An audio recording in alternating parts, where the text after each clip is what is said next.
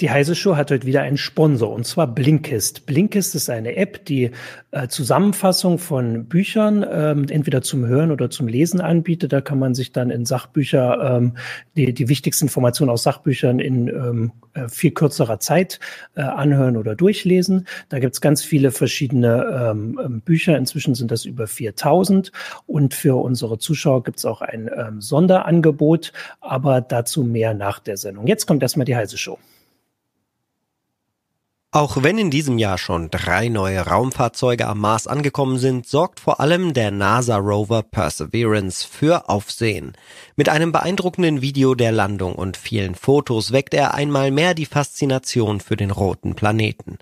Doch die Aufnahmen sind mehr als nur Öffentlichkeitsarbeit für die Raumfahrtagentur. Für Forscher sind sie ähnlich wertvoll wie die Messdaten der Instrumente wie sie auf der Erde ausgewertet werden, was sie verraten und wie sie zu neuer Forschung auch auf der Erde führen. Darüber und über viele weitere Fragen auch der Zuschauer sprechen Christina Bär und Martin Holland von Heise Online live aus dem Homeoffice mit dem DLR Planetenforscher Ernst Hauber in einer neuen Folge der Heise Show.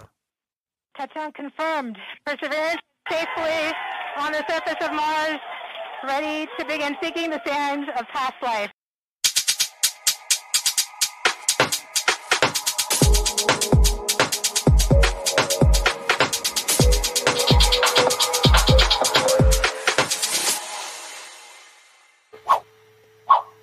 Ja, hallo, willkommen zur Heise Show. Ich bin Martin Holland aus dem Newsroom von Heise Online, äh, ganz alleine natürlich, nicht ganz aus dem Homeoffice und habe heute mit mir hier Christina Bär, auch aus dem Newsroom von Heise hallo. Online und vor allem Ernst Hauber vom Deutschen Zentrum für Luft- und Raumfahrt. Hallo, Herr Hauber. Hallo. Und äh, wir haben ja jetzt die, die Einleitung, da brauche ich gar nicht mehr viel sagen. Wir möchten heute über die Marsforschung reden, die ja gerade wieder in aller Munde ist, äh, und haben uns da einen Experten ähm, in die Sendung geholt. Und vielleicht möchten Sie sich gleich am Anfang einfach mal kurz vorstellen, äh, was Sie machen, wer Sie sind und ja, wie Sie vielleicht zur Marsforschung gekommen sind. Gerne. Ich arbeite am Institut für Planetenforschung das ist eines von vielen Instituten des Deutschen Zentrums für Luft- und Raumfahrt, kurz DLR. Unser Institut sitzt in Berlin-Adlershof im Vista-Gelände und wir haben ein breites Spektrum an Aktivitäten. Wir forschen also im ganzen Sonnensystem, nicht nur Mars, äh, von Merkur bis zu Pluto wird praktisch alles abgedeckt. Ich selbst bin Geologe, ich habe also ganz normal Geologie studiert und bin dann, weil ich mich immer schon für Fernerkundung interessiert habe, also das Inspizieren von Landschaften in Satellitenbildern, schnell nach dem Studium äh, zum DLR gekommen. Damals war ich in Oberpfaffenhofen tätig, in der Nähe von München. Und dort ist äh, damals schon eine Maßkamera geplant worden, die jetzt immer noch aktiv ist. Und da bin ich sozusagen ins Planetengeschäft eingestiegen. Also quasi direkt äh, vom Studium zur Marsforschung. Genau. Ähm, Okay. Äh, ja, also das ist ja, wann können Sie dann sagen, welche Kamera das ist? Sie können, also das ist ja gar keine Schleichwerbung, das können Sie ruhig alles sagen. Nee, nee, das, wir, ist ja, das, ist die sogenannte HRSC-Kamera, steht für High Resolution Stereo Camera. Die wurde damals äh, entwickelt für eine zunächst noch sowjetische Mission. Also man sieht, wie weit es zurückreicht. Da war ich noch nicht dabei. Ähm, dann aber nach der Perestroika war es eine russische Mission, die hieß Mars 96. 96 stand für das Startdatum. Die ist gescheitert leider beim Start. Dann standen wir also da, hatten die sozusagen das Design für eine Kamera. Die war natürlich kaputt durch den fehlgeschlagenen Start. Wir hatten aber noch ein Duplikat. Das ist dann noch etwas weiterentwickelt worden und kam dann tatsächlich zum Einsatz bei einer ESA-Mission. ESA ist die European Space Agency. Und das ist dann 2003 gestartet worden. Die Mission heißt Mars Express, weil sie so schnell entwickelt worden ist, deswegen wie ein Expresszug. Und die ist äh, 2004 am Mars angekommen und ist tatsächlich immer noch aktiv. Das heißt, mit dieser Kamera machen wir auch nach 17 Jahren immer noch praktisch täglich Bilder von der Marsoberfläche. Allerdings aus der Umlaufbahn, nicht wie Perseverance ja. jetzt von der Oberfläche aus. Aber das haben Sie auch gesagt, dass das war Ihr ursprüngliches Interesse, als Sie angefangen haben, äh, sich damit zu beschäftigen. Ich muss jetzt kurz überlegen, gab es ja noch gar keinen Rover und das war auch, glaube ich, noch gar nicht äh, absehbar. Ähm, aber dann können Sie mal kurz, äh, außer äh, Ihnen ist das jetzt unangenehm, aber diesen Zeitraum mal kurz sagen. Also wann wurde diese Kamera angefangen zu entwickeln? Die wurde noch in den späten 80er Jahren angefangen zu entwickeln. Da hat äh, Deutschland damals großen Wert darauf gelegt, dass mit der Sowjetunion im Raumfahrtbereich kooperiert wird. Und der sozusagen geistige Vater der Kameras war damals Professor Neukomm, hatte gute wissenschaftliche Bekannte in der Sowjetunion und mit denen zusammen haben sich die dann geeinigt, die Kamera als eines von ein paar westlichen Instrumenten auf eine sowjetische Mission zu bringen. Die Kamera war damals ein technisches Novum. Es war eine Kamera, mit der konnte man gleichzeitig in verschiedene Richtungen schauen und aus diesen verschiedenen Blickrichtungen Stereoinformationen ableiten. So wie das menschliche, der menschliche äh, Körper mit zwei Augen auf einen Punkt blickt und deswegen Stereo sehen mhm. kann, im Gehirn muss es dann verarbeitet werden, kann die Kamera ebenfalls Stereo sehen und der Computer verarbeitet es halt dann. Das Prinzip ist übrigens genau das gleiche wie jetzt auch auf Perseverance. Der hat eine Kamera mit einem Mast und der hat zwei Augen nicht nur eins. Ja. Ähm, okay, also einfach nur um diese Zeiträume auch zu sagen, das war so eine Sache, die ich vorher auch äh, so ein bisschen bespreche, also mir vorher überlegt habe, dass wir das ein bisschen besprechen, weil das ist, ich weiß gar nicht, ob es andere Forschung gibt, wo man also jetzt über 30 Jahre mit einem Instrument zu tun hat, erst mit der Planung und jetzt ja insgesamt auch schon fast 20 Jahre mit dem äh, mit den Ergebnissen. Also äh, ist man da so drauf vorbereitet oder also ich, ich ich stelle mir das ziemlich schwer vor, so lange einfach immer mit diesem gleichen Instrument das, zu das arbeiten. Ist, das ist auch schwer, da haben Sie völlig recht.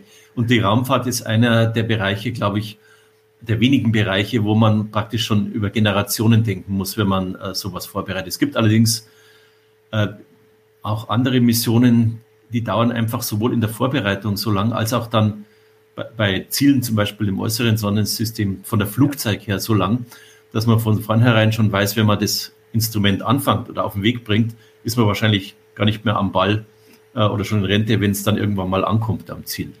Ja. Also, das also die Raumfahrt hat die Raumfahrt schon im Vergleich zu vielen anderen Forschungsgebieten äh, einen Zeithorizont, der extrem langfristiges Denken und auch natürlich extrem langfristige Finanzierung erfordert. Ja, also da äh, ist natürlich, äh, sind Sie mit äh, dieser Forschung jetzt ja noch relativ privilegiert, dass Sie von Anfang bis ich weiß nicht, ob das Ende absehbar ist, aber ein bisschen ist ja Mars Express noch. Ja.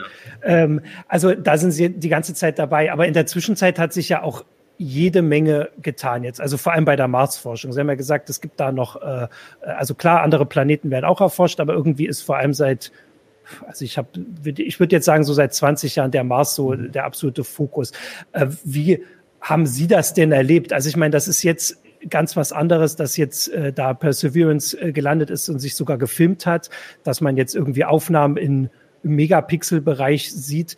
Ähm, ist das für Sie genauso beeindruckend wie für, für uns als äußere Beobachter oder ist das, also weil Sie das ja schon länger erwarten konnten, gar nicht so was Besonderes? Es ist schon was Besonderes, denn als, gerade als Geologe denkt man sehr visuell. Und wenn man dann äh, so äh, extrem hochauflösende Bilder sieht, die von der Marsoberfläche sind, dann ist es fast schon so, als wenn man im Gelände steht und die Kernkompetenz eines Geologen ist ja eigentlich, dass er rausgeht mit dem Hammer in der Hand und irgendwelche Steine anklopft. Das geht jetzt auf dem Mars natürlich noch nicht, aber dann ist wenigstens ein guter Ersatz oder eine gute Annäherung, dass man extrem gutes Bildmaterial zur Verfügung hat und dann natürlich auch noch ein Rover mit einem robotischen Arm, der da was machen kann.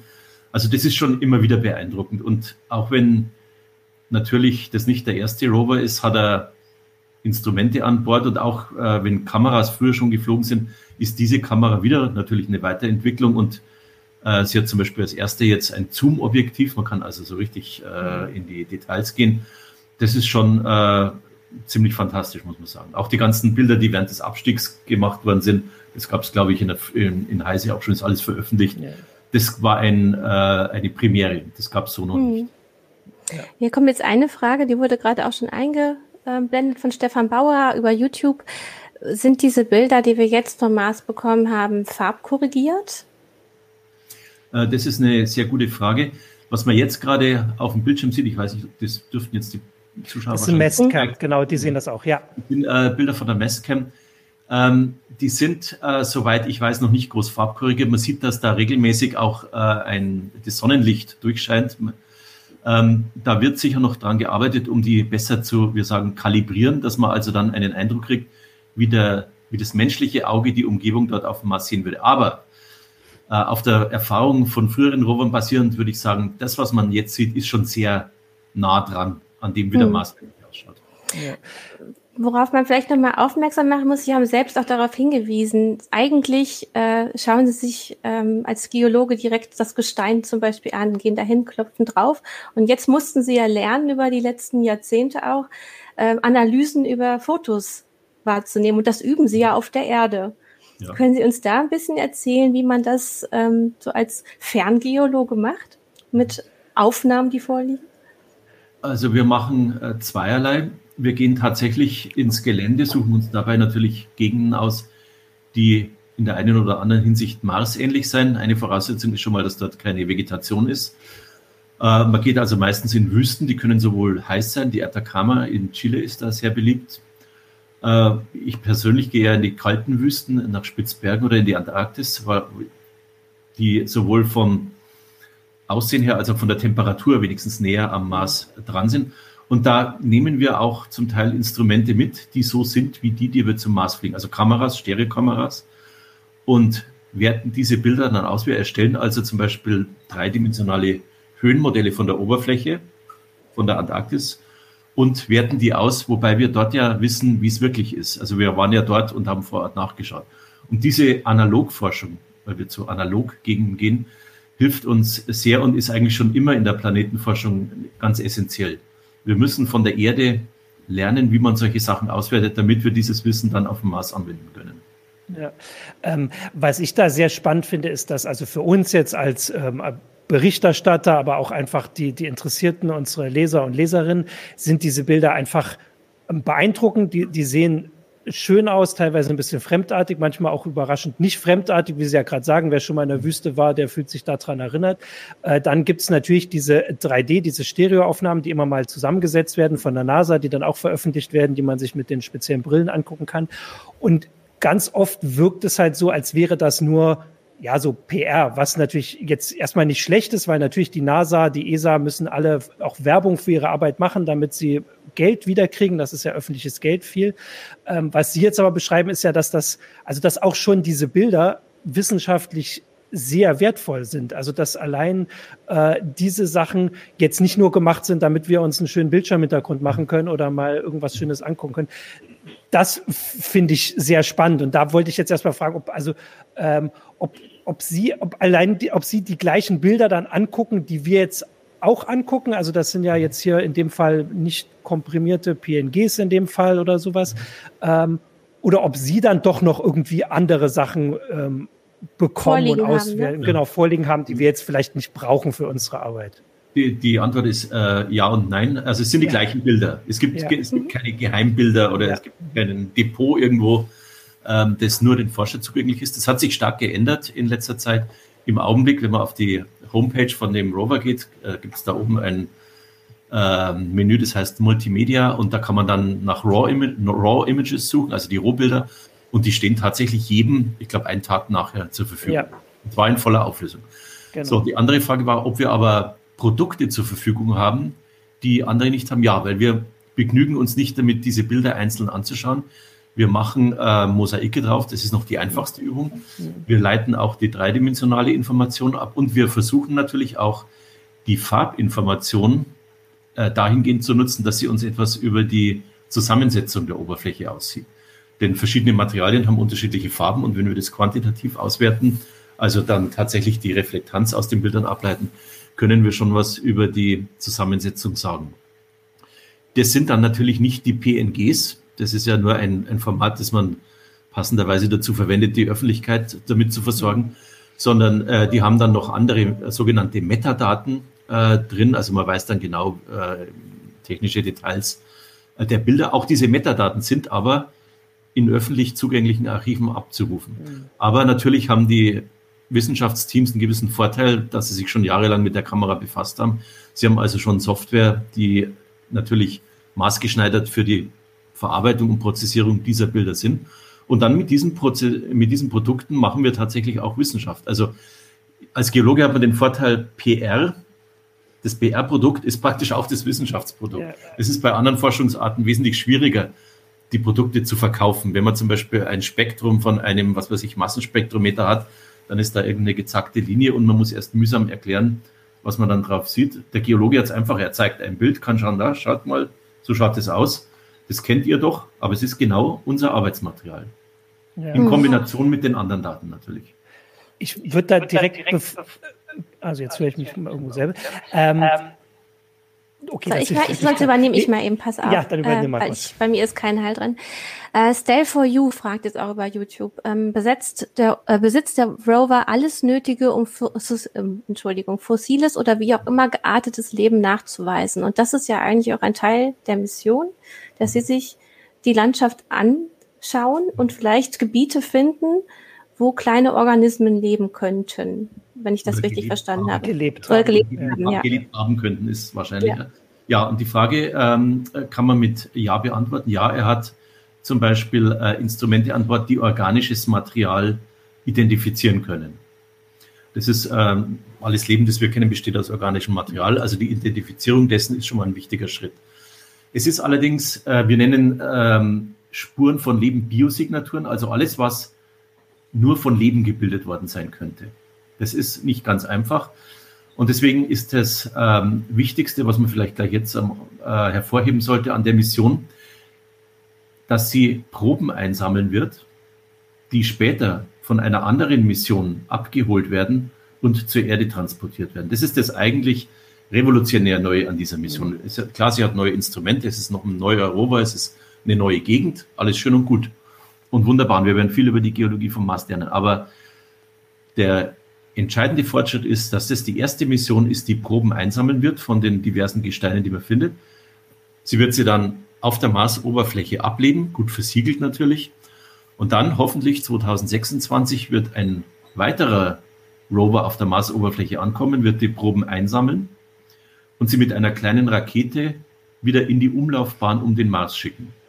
Und eine dritte Mission dann soll noch später diese Probenkapsel in der Umlaufbahn um den Mars aufsammeln und zur Erde bringen. Mhm. Wenn wir das geschafft hätten, dann geschafft haben werden, sage ich mal äh, mhm. positiv, äh, dann hätten wir das geschafft, was seit Jahrzehnten als wichtigstes Ziel der Marsforschung gefordert worden ist, Proben zur Erde zu bringen. Denn hier auf der Erde könnten wir dann, um die Frage nochmal des Zuschauers genau oder der Zuschauerin zu beantworten, da könnten wir dann wirklich genau nachweisen, war da mal Leben drin oder nicht. Denn egal was wir auf dem Mars machen können mit den tollen Rovern, auf der Erde können wir immer noch viel mehr machen. Deswegen hm. wollen wir zur Erde zurückholen.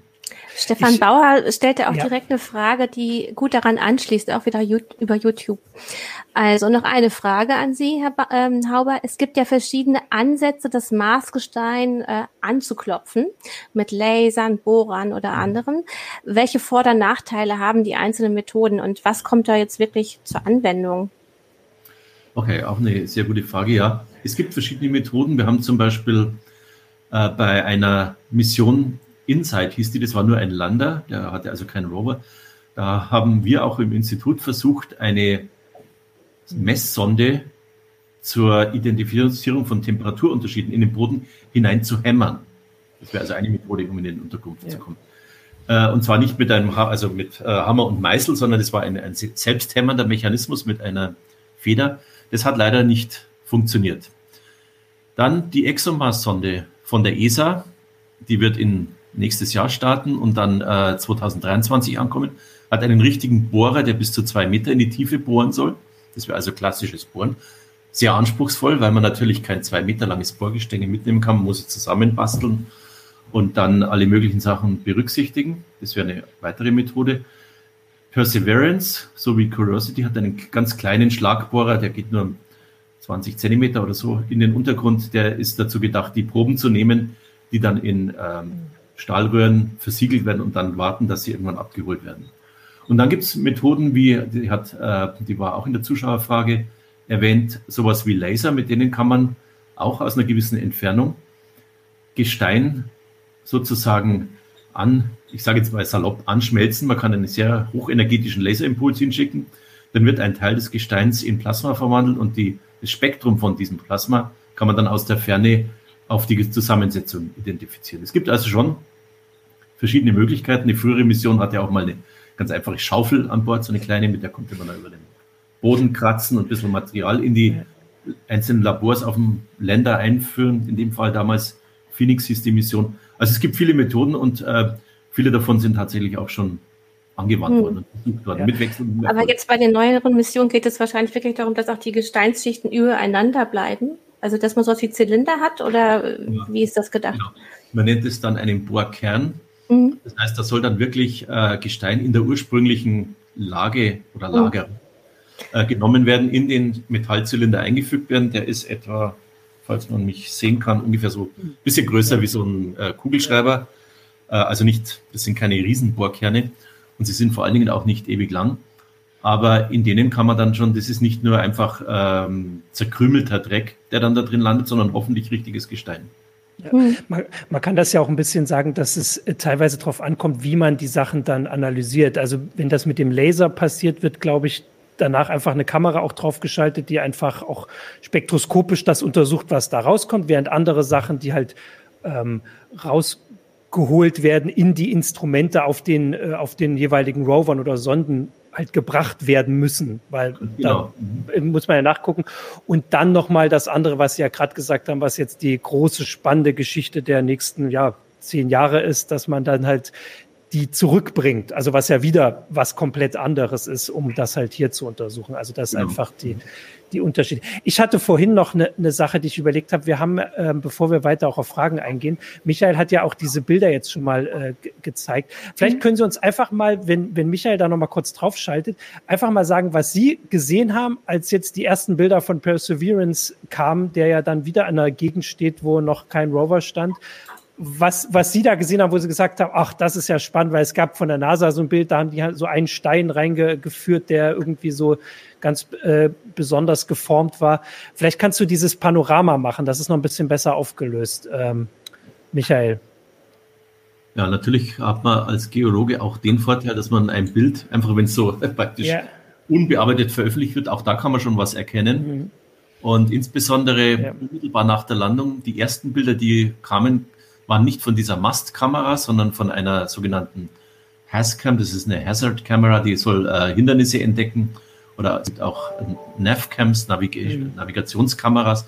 Die haben gezeigt, dass viele der Steine extrem porös waren. Da waren große Löcher drin. Mhm. Und ähm, da hat man sich natürlich sofort gefragt, was ist das jetzt? Ist das ähm, noch vulkanisches Material, das mir schon oft auf dem Stein, hier zum Beispiel jetzt gerade im, im Hintergrund, ich unterbreche mich selber, sieht man in der Mitte da, jetzt ist er schon wieder an der Seite links, und man sieht so drei schöne dreieckige Gesteine äh, mit glatten Flanken. Das weist darauf hin, dass da Wind über lange Zeit wie mit so einem Sandstrahlgebläse mhm. die Gesteine erodiert hat. Windkanter heißt sowas auf Deutsch, findet man auch in Wüsten auf der Erde äh, sehr typisch. Also das wäre schon mal ein Beweis dafür, dass Wind hier eine große Rolle bei der Erosion gespielt hat. Und dann wissen wir, dass wir hier in der Nähe, genau hier ist jetzt, jetzt äh, war gerade schön eins in der Mitte, dann wissen wir, dass wir hier in der Nähe eines alten Flussdeltas gelandet sind. Wir würden also Sedimente erwarten, nicht nur vulkanische Gesteine.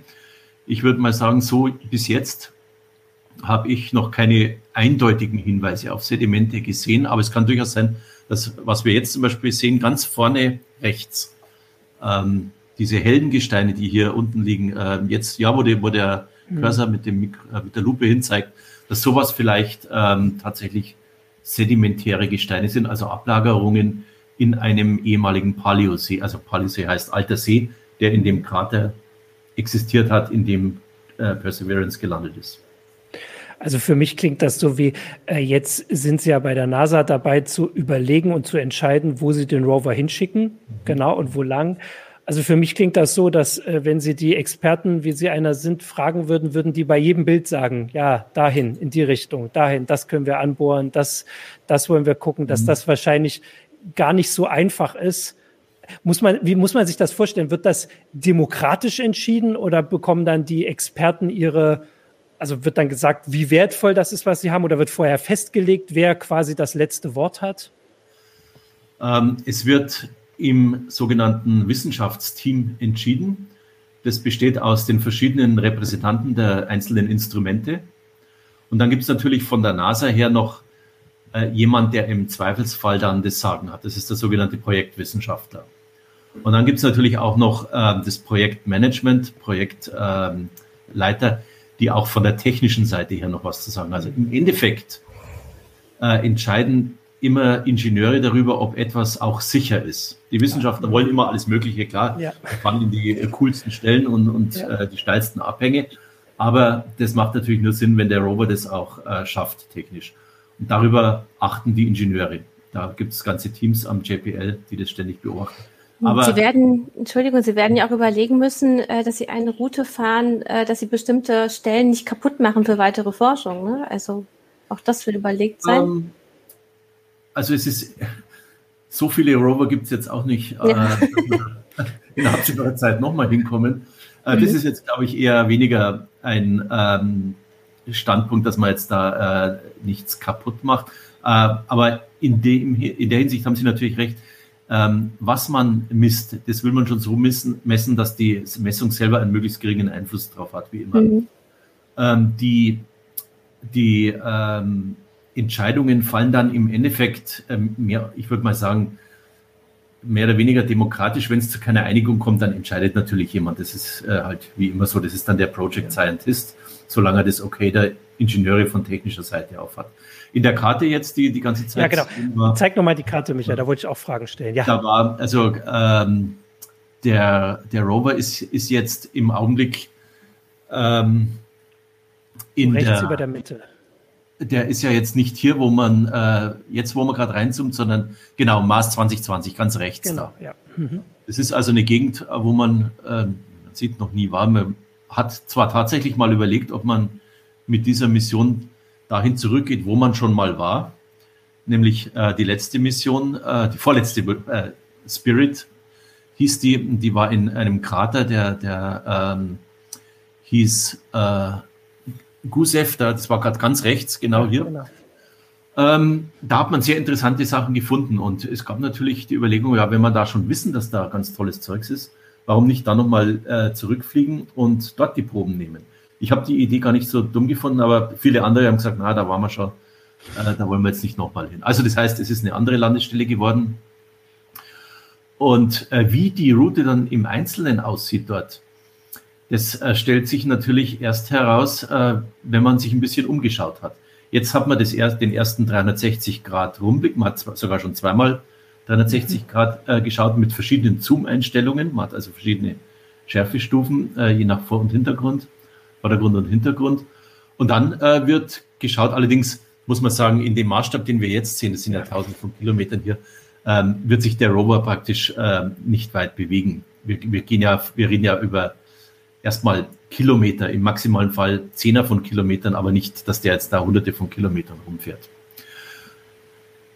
Also die Route kennen wir jetzt noch nicht. Man weiß auf jeden Fall, man will den Kraterboden, auf dem man jetzt gelandet ist, möglichst gut erkunden. Man will die Diversität von Materialien, die es dort gibt, äh, möglichst gut äh, charakterisieren. Aber dann will man natürlich zu dem Delta hin. Denn in dem Delta ist die Chance am größten, dass es möglicherweise solche Biosignaturen gibt, also Spuren von ehemaligen Leben. Wenn man das dann gemacht hat, dann sieht man weiter. Also da gibt es noch keinen äh, Masterplan, der jetzt sozusagen die nächsten zehn Kilometer hat. Das kann man natürlich immer erst nach Belandung entscheiden. Ja.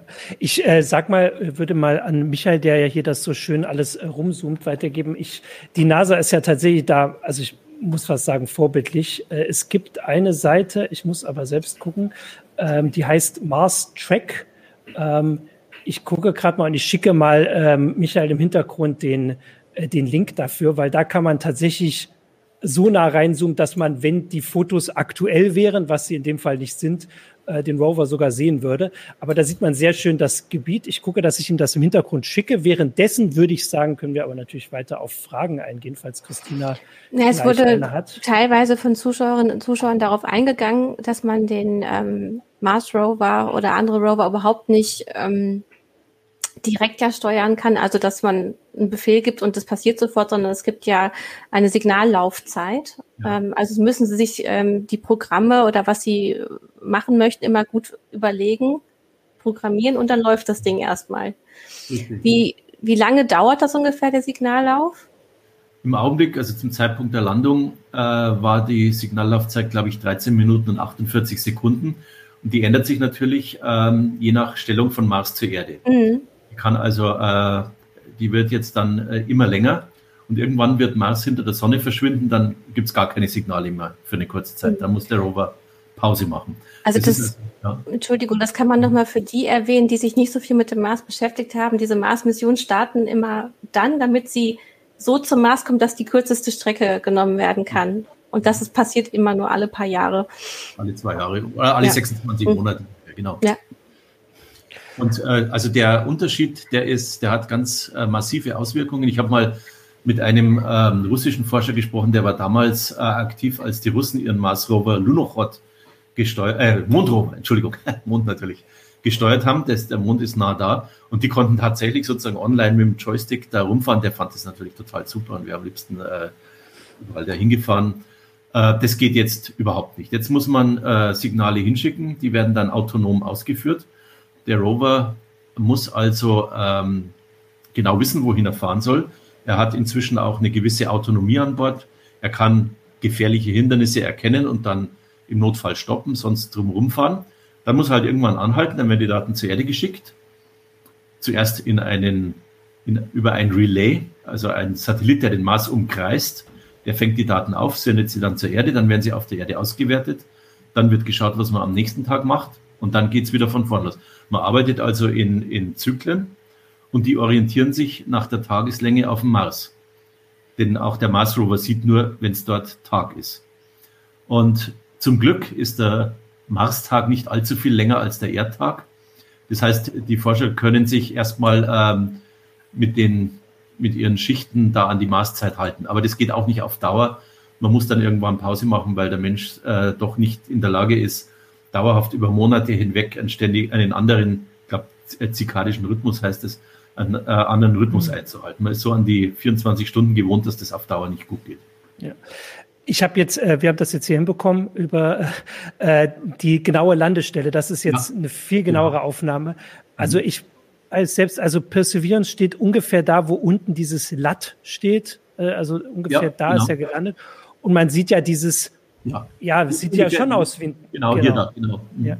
Und man sieht ja schon dieses Delta. Also für, wir ja. haben ja auch Zuhörer, die sind jetzt ein bisschen, äh, wir gucken, dass wir die Links danach reinpacken. Also das heißt jetzt Mars Track, da kann man wirklich dann die äh, hochaufgelöstesten äh, Satellitenaufnahmen angucken.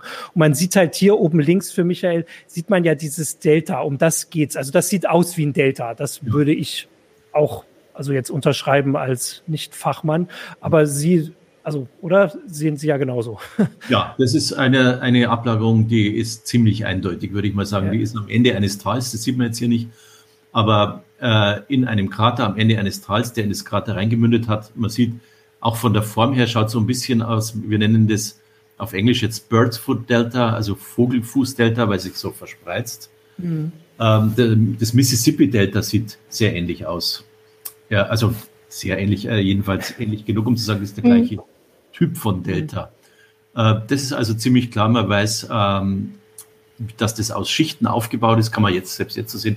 Man sieht einzelne ähm, Kanäle, die da ähm, in dem Delta jeweils in die andere Richtung geflossen sind. Im Endeffekt äh, verteilt sich das radial von dem Punkt, wo das Tal in den Krater einmündet. Und das ist also eine wunderbare sedimentäre Ablagerung. Da will man hin, denn man hofft erstens, dass da ja viel Zeug in den Krater reingespült worden ist, viel verschiedenes Zeug. Diversität ist gut, wenn man da Samples zur Erde schicken will. Und man hofft auf, äh, dass das Delta vielleicht entweder selbst bewohnbar war, dass also in dem Wasser, das in dem See war, Lebewesen existiert haben könnten, oder dass vielleicht Lebensspuren von woanders über diesen Fluss in den Krater reingespült worden sind und jetzt sich im Delta abgelagert haben. Ja, und äh, man kann ja auch sagen, das ist jetzt eine Sache, die ähm, die Forscher wie Sie und äh, von der NASA und natürlich auch alle anderen auf Jahre beschäftigen wird. Also der Rover, wenn, wenn alles gut läuft, toi, toi, toi, man möchte da jetzt nichts machen, mhm. aber Curiosity ist vor neun Jahren gelandet und fährt fleißig noch rum. Mhm. Ähm, und Perseverance ist ja quasi eine Kopie, äh, ja. also außer das die Instrumente. Ähm, also das ist Ihre Aufgabe für, äh, also äh, damit können Sie sich jetzt auch äh, eine ganze Weile beschäftigen. Aber wir wollen natürlich auch noch also Sie haben noch eine andere. Ja, klar, natürlich.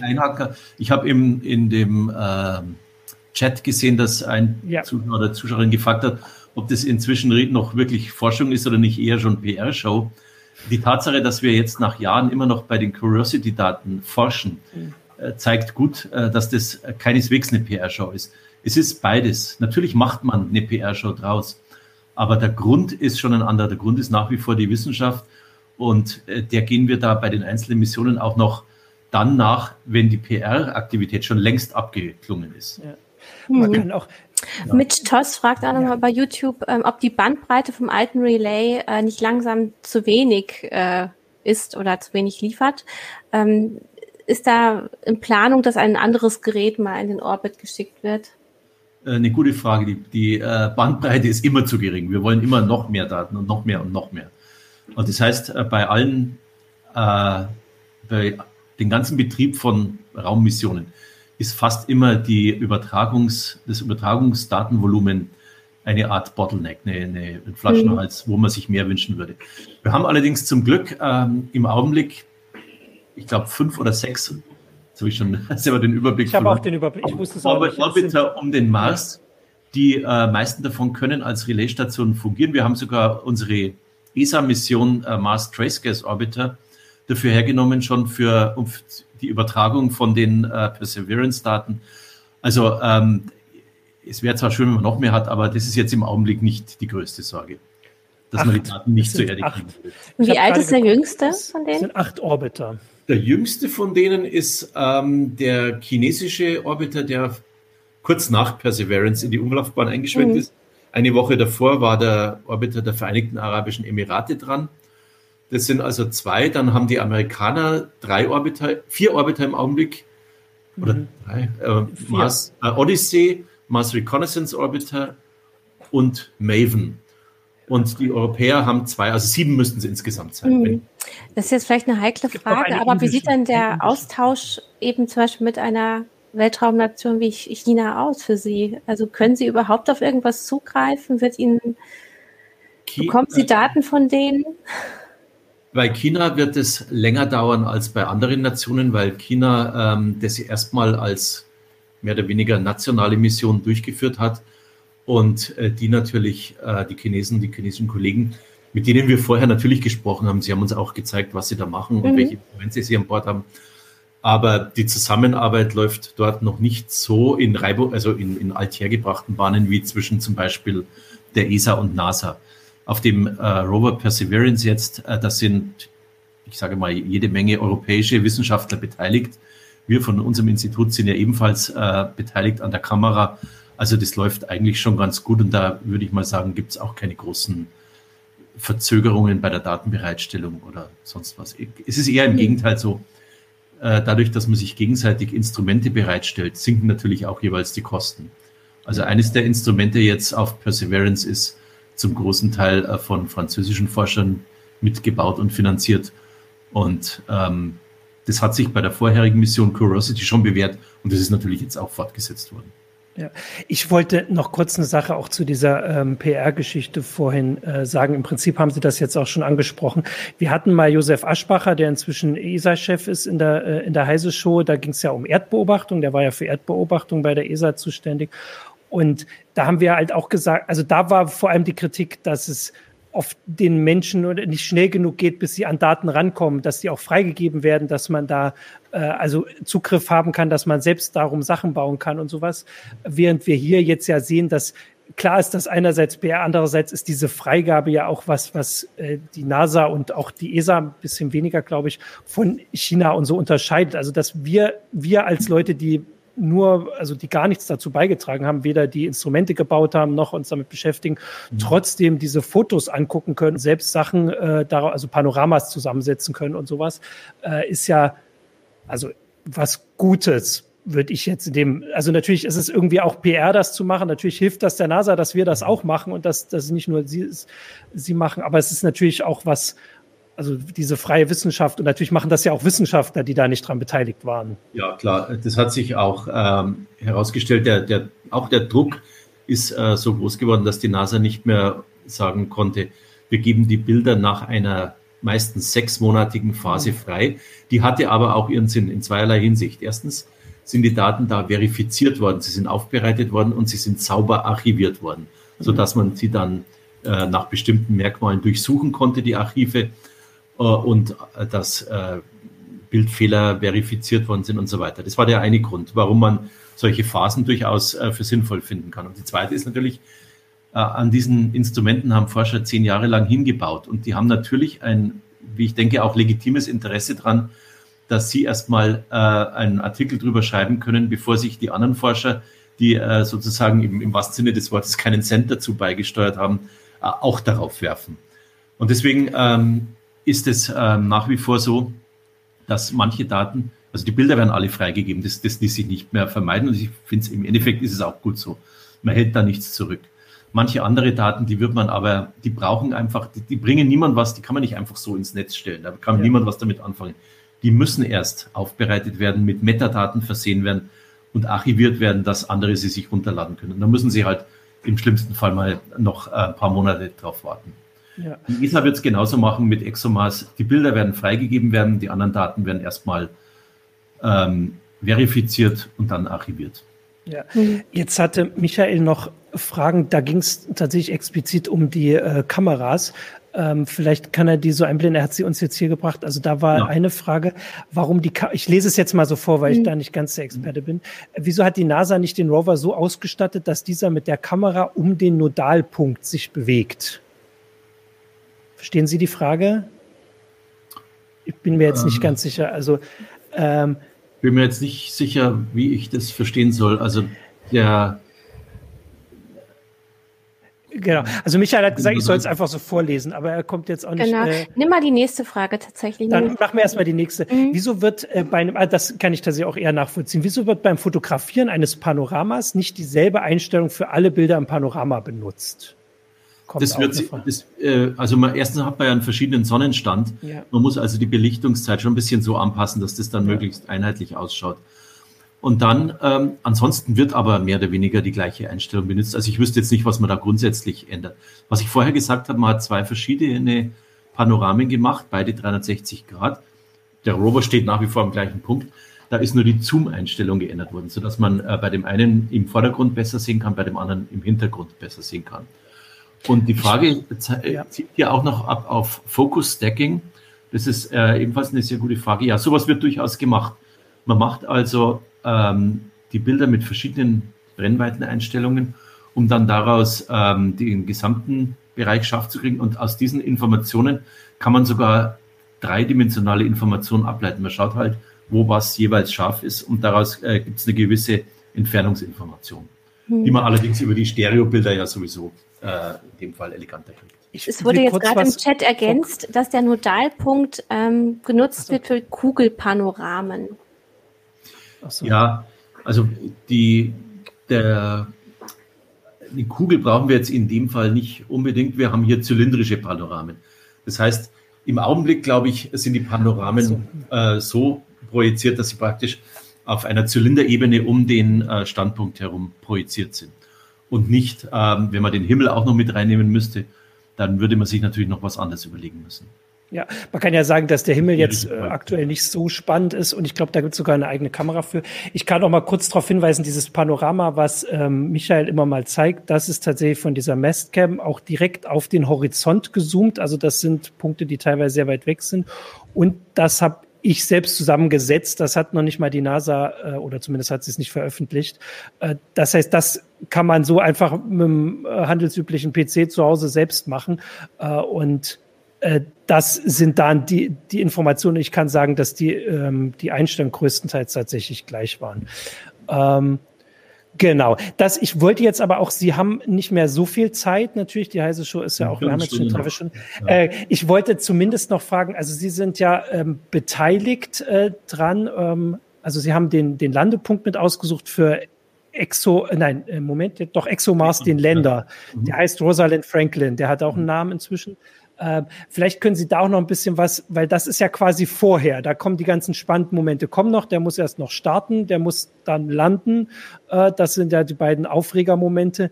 Ähm, und wie ist das denn jetzt gerade so? Also ich meine, im Prinzip ist der Rover, glaube ich, fertig. Das hat jetzt vor allem wegen Corona nicht ganz geklappt, den zu starten. Wie ist denn da der Stand? Und also ähm, nein, es war nicht Corona. Die, die okay. ESA hat es auch nicht versucht, auf Corona zu schieben. Okay. Sie waren einfach im Zeitplan hinterher. Ja. Aber selbst wenn sie es nicht gewesen wäre, hätte dann Corona spätestens ähm, alles gestoppt. Ja. Für den Start, der eigentlich äh, letztes Jahr ja praktisch zeitgleich mit Perseverance vorgesehen war. Denn äh, man kann ja tatsächlich nur alle zwei oder alle 26 Monate zu einem ganz mhm. bestimmten Startfenster losfliegen. Also, das, äh, da waren einige kritische Tests noch nicht fertig. Die holt man jetzt natürlich äh, nach. Man kann, man hat jetzt durch die zwei Jahre Verschiebung Zeit gewonnen, um noch ähm, erstens die Tests nachzuholen, das Ding also sozusagen grundlegend nochmal auf Herz und Nieren zu prüfen. Und äh, zweitens, im Augenblick bereiten wir uns ganz intensiv auf den Betrieb der Mission vor.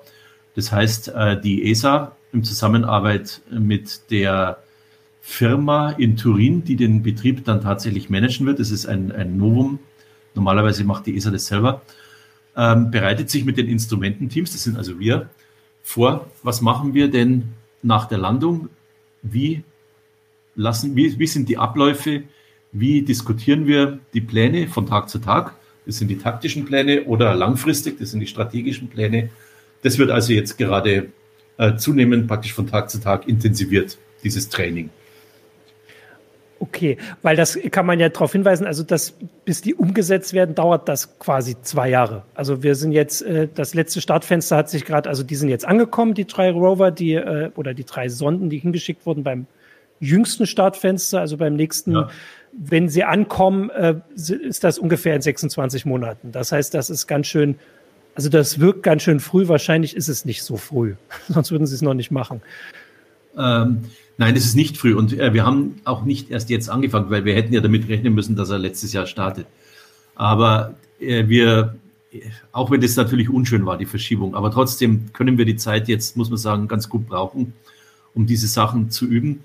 Denn im Gegensatz zur NASA hat die ESA das noch nie gemacht. Wir hatten noch nie die Gelegenheit oder die Notwendigkeit, einen Rover auf dem Mars zu steuern. Wir hatten noch nie äh, die Notwendigkeit, in einem großen Team diese tagesaktuelle Steuerung zu machen. Ich, ich plane seit 15 Jahren die Bilder für die Kamera äh, auf dem Orbiter, also in der Umlaufbahn. Das funktioniert ganz anders. Da kann man sich äh, sozusagen genügend Vorlauf nehmen. Das funktioniert mehr nach Schema F. Es ist zwar immer noch jede Aufnahme ein Unikat, aber wir wissen genau, wie der Orbiter fliegen wird. Da ändert sich nicht viel und deswegen können wir da langfristig in sogenannten äh, Einmonatsplänen, die wir jeweils drei Monate vorher schon planen. Auch da muss man aber miteinander die Instrumente abstimmen. Auch da gibt es wöchentliche Telekons, um das Ganze hinzukriegen. Aber das unterscheidet sich schon nochmal fund fundamental von einem Rover. Und das ist Neuland für die ESA. Und deswegen ähm, sitzen wir jetzt nicht zwei Jahre rum und sagen, auch schade, dass wir nicht gestartet sind, sondern wir äh, sind praktisch auch täglich in irgendwelchen Telekons und überlegen uns, wie machen wir es denn dann konkret. Okay. Da sieht man ähm, genau, Modell das des Rovers mit den Solarzellen, auch ein Unterschied zu Perseverance.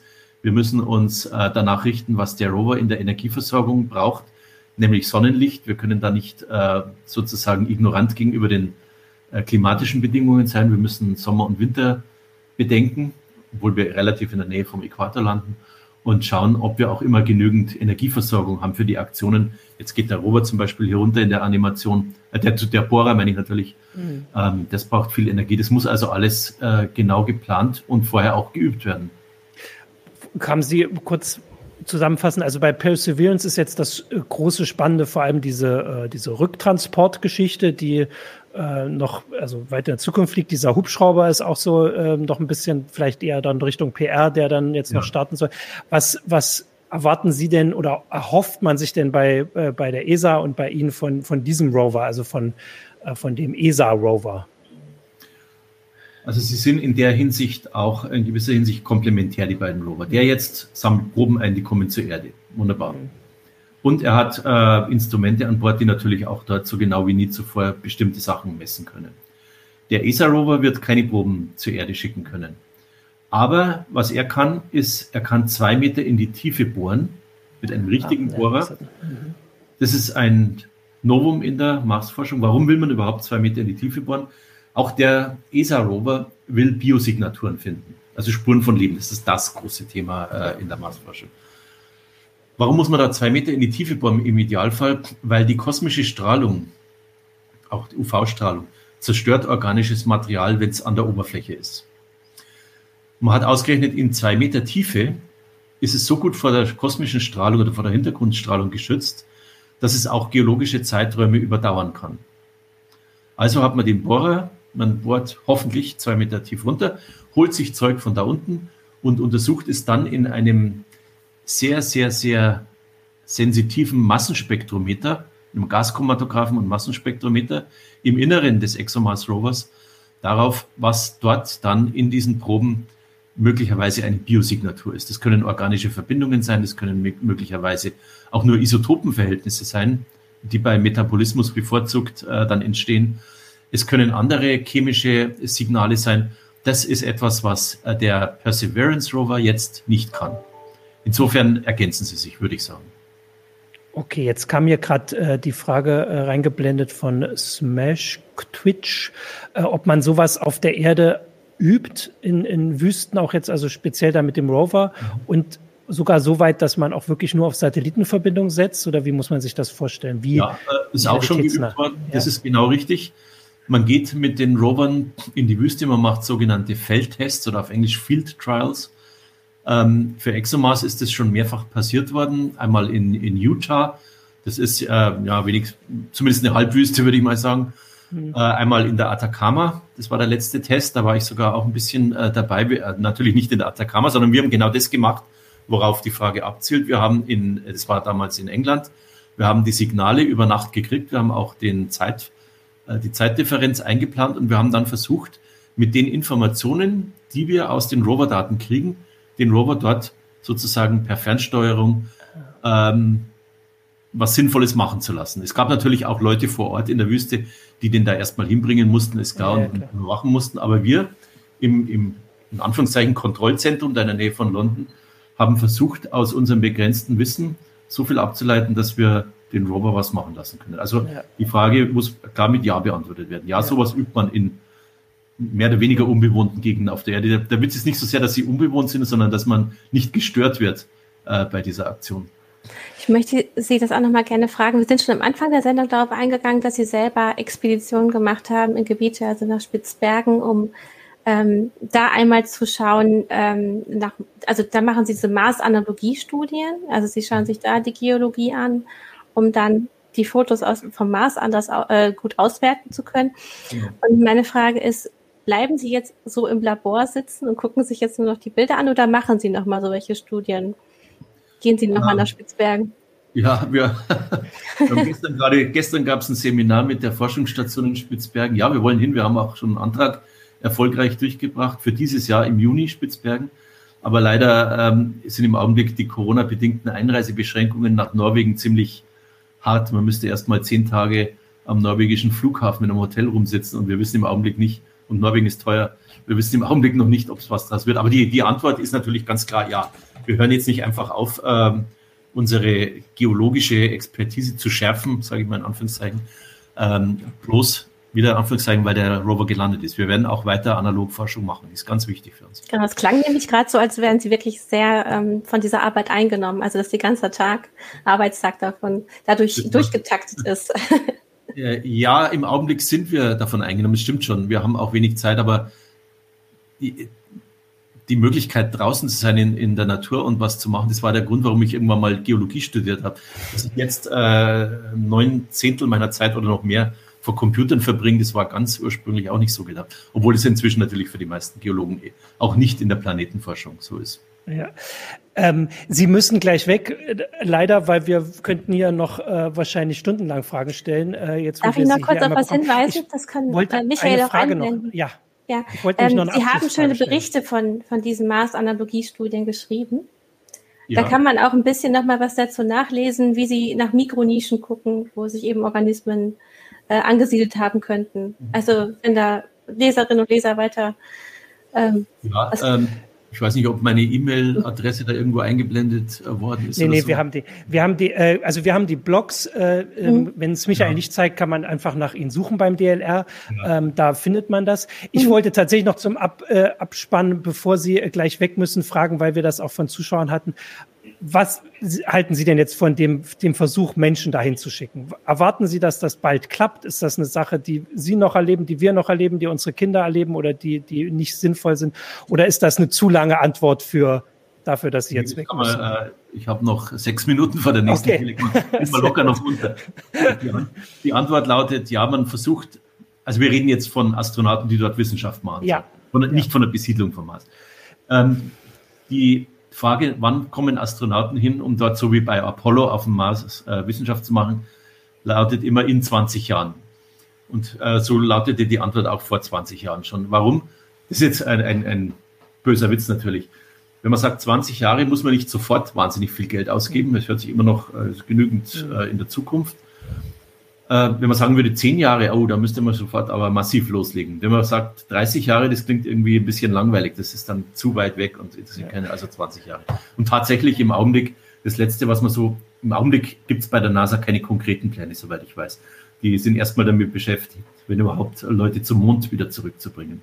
Mhm. Äh, bei der, beim Mars äh, wird im Augenblick von irgendwann in den 30er Jahren gesprochen, aber das ist äh, im Augenblick so unkonkret. Ich wäre froh, wenn die Proben zurückkommen vom Mars. Und dann erstmal das und dann reden wir über Astronauten, die da irgendwann hinfliegen. Das wäre mein Ansatz dazu. Okay, dann drücken wir dafür die Daumen. Natürlich, äh, wie gesagt, wir haben noch viele Fragen. Vielleicht schaffen wir das ja wieder spätestens, wenn dann der ESA-Rover hoffentlich heil gelandet ist, aber vielleicht ja auch schon vorher. Ähm, vielen Dank für Ihre Zeit. Äh, wir machen dann jetzt damit Schluss, dass Sie kurz Luft holen können vor der nächsten äh, Telekom. Ja, und schön. ich sage noch was zum Sponsor ähm, und bin direkt eingeblendet. Und genau, der Sponsor ist Blinkist wieder. Äh, das ist eine App, da können, äh, kann äh, Sie als Zuschauer und Zuschauerinnen und Zuhörer und Zuhörerinnen äh, Sachbücher, äh, Zusammenfassungen sich anhören oder durchlesen. Da gibt es inzwischen über 4000. Das Ziel ist, dass man immer so in 15 Minuten den Inhalt äh, quasi äh, verstanden hat, das, die, die, die, den, den wichtigen Teil des den Inhalts, den Kern des Inhalts. Und natürlich äh, aktuell kann man jetzt ein bisschen gucken, was nach diesem Thema, äh, also zum Beispiel gibt es da auch ein eine Biografie über Elon Musk, den wir heute nicht erwähnt haben, der aber natürlich bei Mars immer irgendwann kommt oder überhaupt ein bisschen auch so Sachbücher darüber, wie realistisch Science Fiction ist, gibt's da. Und für unsere ähm, ähm, also Zuhörer, Zuhörerinnen gibt es unter ähm, blinkist.de slash heise show äh, die Möglichkeit, das Jahresabo Premium für 25 Prozent äh, weniger äh, Kosten zu bekommen. Und Blinkist wird geschrieben B-L-I-N-K-I-S-T. Und damit endet die Heise Show. Bis, wir können jetzt nochmal alle einblenden, dann sage ich nochmal Danke sehr, Hauber. Vielen Dank. Danke, Christina. Äh, und wir sehen uns in der Heise Show nächste Woche wieder. Und genau, viel Spaß mit den Mars-Fotos. Tschüss. Tschüss.